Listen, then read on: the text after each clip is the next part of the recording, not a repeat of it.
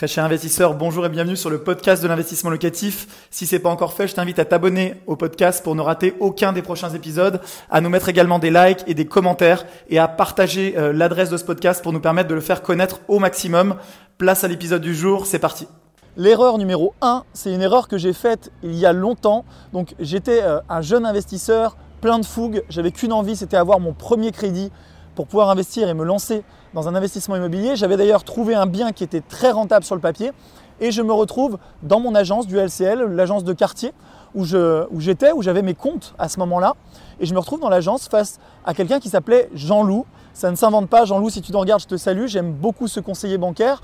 J'étais un jeune investisseur plein de fougue et je vais à la banque pour mon premier financement. J'avais trouvé un bien qui était sur le papier très rentable et j'avais qu'une seule envie, c'était bien entendu d'avoir rapidement mon crédit. D'ailleurs, je pensais, puisque je suis quelqu'un de très optimiste, que ce serait une formalité.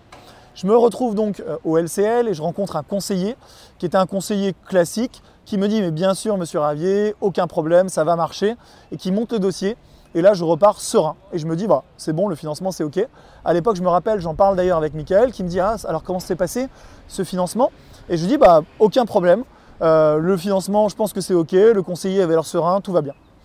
Et pas de bol, deux semaines après, euh, je reçois un refus de la banque puisque le comité risque avait étudié mon dossier et que malheureusement, je ne remplissais pas les conditions puisque je n'avais pas encore trois bilans, etc., etc.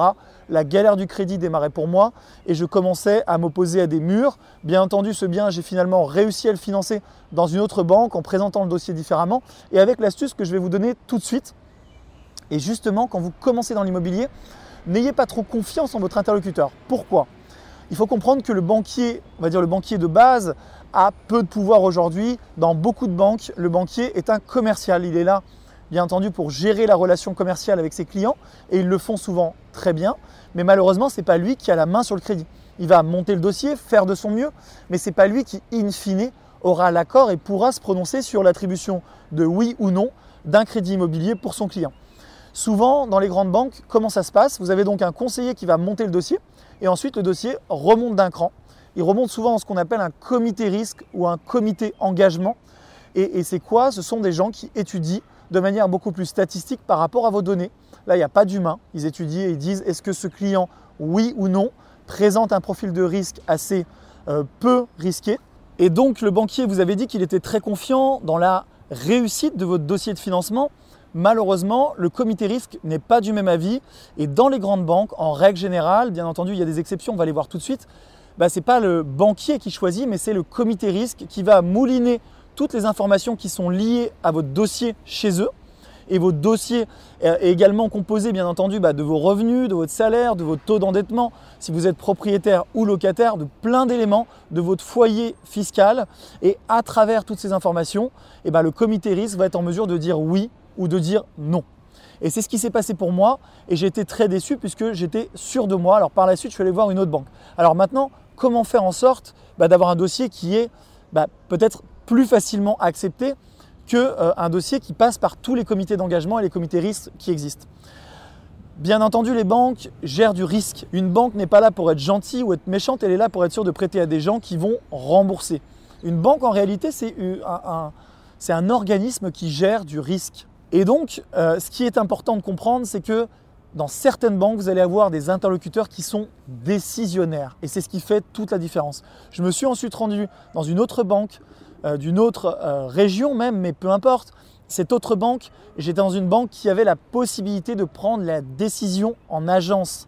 Cette banque, il y en a plusieurs aujourd'hui qui peuvent prendre la décision en agence et elle s'appelle CIC Crédit Mutuel, entre autres. Et bien ces banques-là, l'interlocuteur qui est en face de vous, s'il a confiance en votre projet, bien entendu dans certaines limites de montant, mais s'il a confiance dans votre projet et que le projet rentre dans ses prérogatives, il pourra valider lui-même le dossier, vous donner l'autorisation et limite imprimer l'offre de prêt directement en agence. Et croyez-moi, pour un investisseur, ça fait toute la différence. D'un côté, vous êtes, euh, le, dossier remonte en validation dans des comités risques où il y a beaucoup moins d'humains, on va vous refuser selon de nombreux critères. Et d'un autre côté, vous allez aller voir une banque avec un humain qui va bien entendu calculer également le risque, mais qui va tout calculer et qui va également prendre en compte le facteur humain et qui va pouvoir prendre la décision, être décisionnaire si oui ou non il vous attribue le prêt. C'est ce qui s'est passé pour moi et c'est comme ça que j'ai eu mon premier crédit immobilier. J'ai d'ailleurs énormément de gratitude envers ces banquiers et je les remercie beaucoup. Maintenant, la deuxième erreur que je vois souvent. La deuxième erreur, c'est l'investisseur qui n'est pas carré, qui est brouillon. Bah, qu'est-ce qui se passe? Il va à la banque et il demande au, banquier, il lui dit mais bonjour monsieur, voilà, je suis en train d'acheter un bien, je voudrais tout simplement un crédit. Le banquier lui dit bah, avec plaisir, pour étudier en tout cas votre demande, pourriez-vous s'il vous plaît me transmettre votre dossier? Et eh bien malheureusement, on se rend compte que beaucoup de gens euh, négligent cette étape de la construction du dossier, c'est-à-dire que tout simplement ils mettent énormément de temps à envoyer des pièces, le dossier, certaines pièces sont manquantes, le banquier est obligé de leur courir après pour récupérer ces pièces, ils perdent beaucoup de temps et ça peut amener à ce que bah, déjà le banquier ait une mauvaise image de vous en tant qu'investisseur. Ils vont se dire cette personne va investir dans l'immobilier, déjà pas capable de constituer un dossier bancaire de qualité. Est-ce que moi, banquier, j'ai envie de lui faire confiance dans sa capacité demain à gérer un bien en sachant qu'elle n'est pas capable déjà de monter un dossier de financement Eh bien, c'est compliqué. C'est compliqué parce que vous renvoyez une mauvaise image et même si le banquier n'a forcément rien contre vous, il aura peut-être moins envie de travailler de se donner à fond sur votre dossier, de le défendre si déjà il n'a pas les pièces qui lui permettent de faire son travail correctement.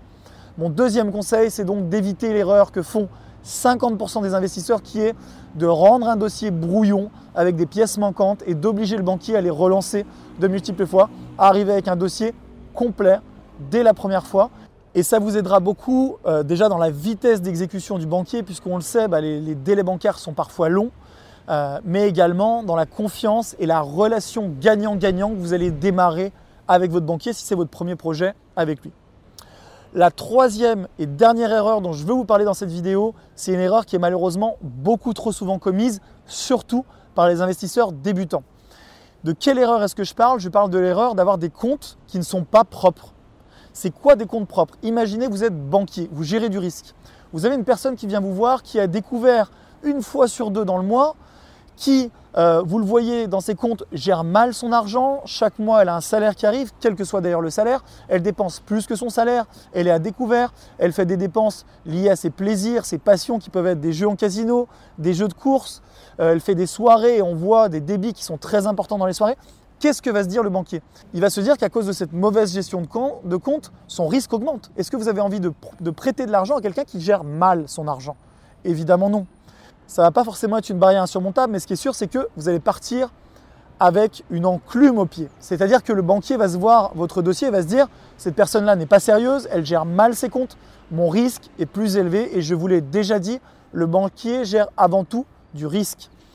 Mon conseil, c'est sur les trois derniers relevés bancaires, puisque l'historique que va vous demander votre banquier pour la constitution de votre relevé bancaire, sur vos trois derniers relevés bancaires, le banquier doit constater que vous êtes en mesure d'épargner, pas forcément énormément, mais d'épargner un petit peu, d'épargner 10% de votre salaire, 5% de votre salaire, mais de mettre de côté.